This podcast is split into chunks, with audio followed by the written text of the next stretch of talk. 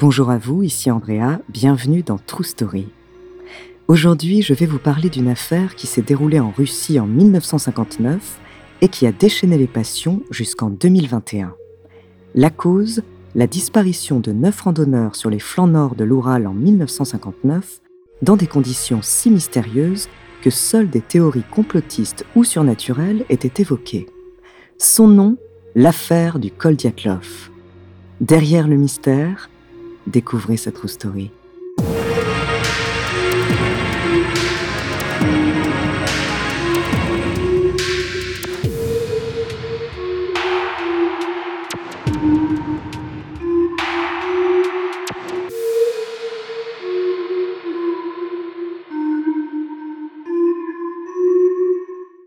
Attention, cet épisode comporte des scènes de violence qui pourraient heurter la sensibilité des plus jeunes. Avant de commencer à vous raconter cette histoire extraordinaire, laissez-moi vous présenter notre partenaire. Another day is here and you're ready for it. What to wear? Check. Breakfast, lunch and dinner? Check. Planning for what's next and how to save for it? That's where Bank of America can help. For your financial to-dos, Bank of America has experts ready to help get you closer to your goals. Get started at one of our local financial centers or 24-7 in our mobile banking app. Find a location near you at bankofamerica.com slash talk to us. What would you like the power to do? Mobile banking requires downloading the app and is only available for select devices. Message and data rates may apply. Bank of America and a member FDIC. When you need mealtime inspiration, it's worth shopping Kroger, where you'll find over 30,000 mouthwatering choices that excite your inner foodie. And no matter what tasty choice you make, you'll enjoy our everyday low prices, plus extra ways to save, like digital coupons worth over $600 each week. You can also save up to $1 off per gallon at the pump with fuel points. More savings and more inspiring flavors make shopping Kroger worth it every time. Kroger, fresh for everyone. Fuel restrictions apply.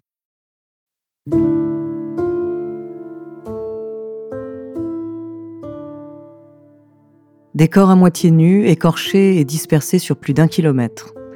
Des traces de pas dans la neige, une tente ensevelie et lacérée de l'intérieur, des vêtements élimés à travers lesquels on aperçoit la peau à la drôle de couleur orangée, et comme point commun, l'effroi dans le regard des victimes. Voilà la scène d'horreur que les secours ont découverte quand ils sont partis à la recherche d'un groupe de neuf randonneurs partis sur les sommets du mont Kolatsiakl en Russie.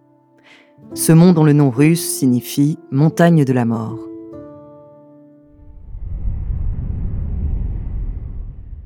C'est dans la nuit du 1er au 2 février 1959 que le drame s'est produit. Dans des circonstances que la rationalité ne s'est alors pas expliquer. À l'origine, ce petit groupe d'étudiants pense partir pour une excursion de ski de randonnée de 14 jours sous la direction d'Igor Dyatlov, âgé de 23 ans. Ils sont tous étudiants à l'Institut Polytechnique de l'Oural, 8 garçons et 2 filles, et se rendent dans la station de Sverdvolsk, à 1900 km de Moscou. Itinéraire difficile, mais les skieurs sont très expérimentés. À la moitié du parcours, l'un d'entre eux tombe malade et se voit contraint de faire demi-tour ce sera le seul à rentrer. La randonnée continue sans lui et le 1er février, les jeunes skieurs commencent à traverser le col de l'Otterton et la météo se détériore. La visibilité manquant, les aventuriers s'éloignent de la trajectoire prévue et dévient vers l'ouest en direction du fameux mont Kolatsiakl.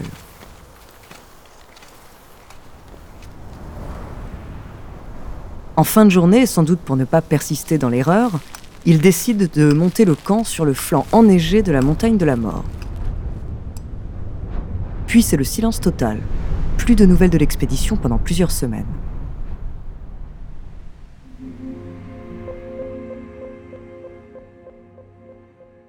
Les randonneurs avaient fourni un roadbook à leur club sportif sur lequel on pouvait suivre leur expédition et Dyatlov venait de prévenir du retard qu'ils avaient pris sur le trajet prévu. Attendu pour un retour initial le 12 février, on attend alors plusieurs jours pour s'inquiéter de leur disparition. Les secours ne sont envoyés qu'à partir du 20 février. La première découverte de l'équipe de secours, c'est les restes d'un feu de camp sous un très grand sapin, à côté duquel gisent les deux premiers corps. Il s'agit de Krivonitchenko et Yuri Dorochenko, pieds nus, en habit de nuit. Quelques centaines de mètres plus bas, les secouristes tombent sur la dépouille d'Igor Dyatlov, le chef de la randonnée. Il est allongé sur le dos et serre encore une branche de sapin dans sa main. Les secouristes progressent rapidement et découvrent alors la tente des aventuriers. Elle est vide mais éventrée et à moitié enneigée. Encore quelques mètres et c'est le cadavre de Rusten Slobodin. Encore quelques dénivelés et c'est Zina Kolmogorova qui gît au sol, les mains brûlées comme si elle avait rampé à la force de ses mains seules. Les secours ne sont pas encore au bout de leur recherche et les trois dernières victimes ne sont découvertes que plusieurs mois plus tard, le 4 mai 1959, sous 4 mètres de neige. Ces jeunes-là ont succombé à une mort violente. Nicolas Thibault Brignol a le crâne fracturé. Ludmila Dubinina et Alexandre Solotarev, la cage thoracique enfoncée et la jeune femme à la langue et les yeux arrachés.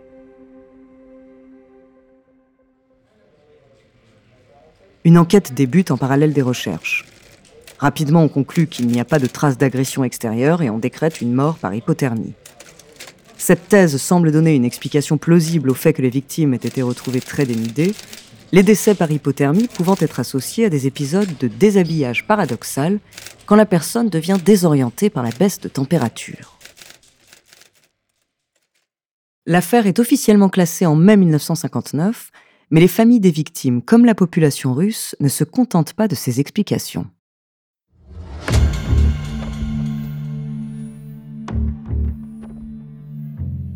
On soupçonne le pouvoir russe d'avoir occulté des faits de l'enquête, notamment de mystérieux résultats de tests médico-légaux qui ont montré que les victimes portaient de hautes doses de contamination radioactive sur eux. Au moment des funérailles, les familles ont également décrit la peau de leurs défunts d'une étrange apparence orangée. Certains randonneurs sur des montagnes voisines auraient également témoigné avoir vu des boules de feu dans le ciel. Le gouvernement russe tente-t-il de cacher des tests militaires clandestins qu'il aurait effectués dans cette zone cette théorie est encore plus étayée qu'à la suite de cette tragédie, les autorités russes décident de fermer cette zone du nord Oural à tous les touristes pendant trois ans. Les interprétations vont bon train, la rumeur enfle, certains évoquent des pistes extraterrestres, le Yeti, une vengeance des peuples autochtones pour avoir franchi leur territoire, ou encore des bandits en cavale. Mais ces thèses sont très vite abandonnées. L'hypothèse d'une coulée de neige qui aurait pu paraître naturelle dans ce genre de circonstances est écartée car les piquets de la tente n'ont pas été déplacés. Dernière possibilité qui ne quitte pas les pensées de certains analystes de cette mystérieuse affaire, le cas de Alexandre Zolotarev. Un des corps n'était pas clairement identifiable quand on l'a retrouvé du fait de ses très graves blessures. Peut-être serait-il finalement le responsable de ce massacre et encore quelque part dans la nature.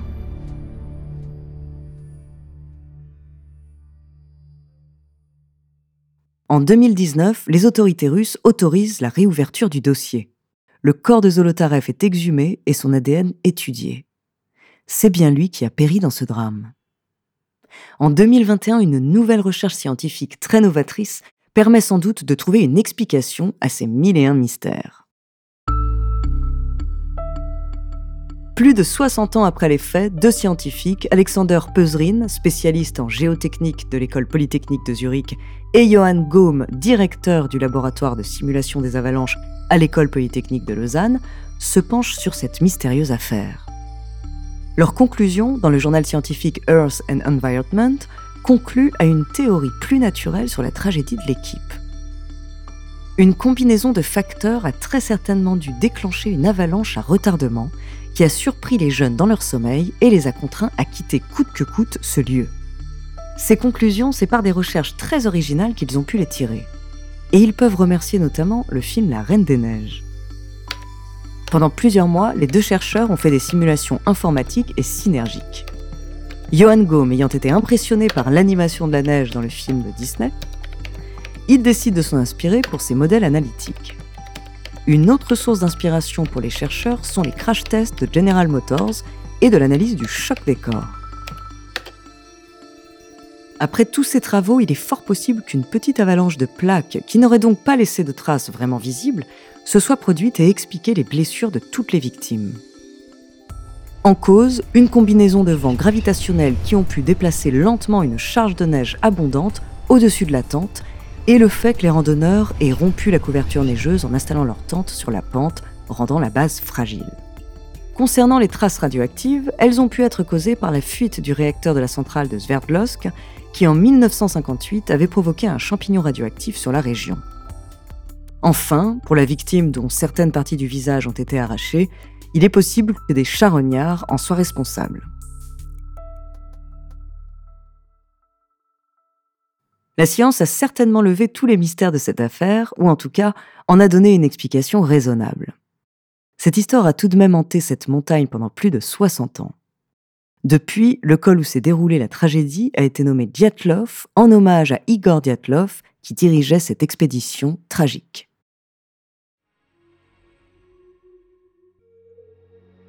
Merci d'avoir écouté cet épisode de True Story. La semaine prochaine, je vous parlerai d'une femme américaine que vous connaissez bien sans pour autant connaître les secrets de son ascension. En attendant, n'hésitez pas à nous faire part d'histoires que vous aimeriez entendre sur votre plateforme d'écoute préférée ou alors via la page Instagram ou Twitter de Bababam. Nous nous ferons un plaisir de les découvrir.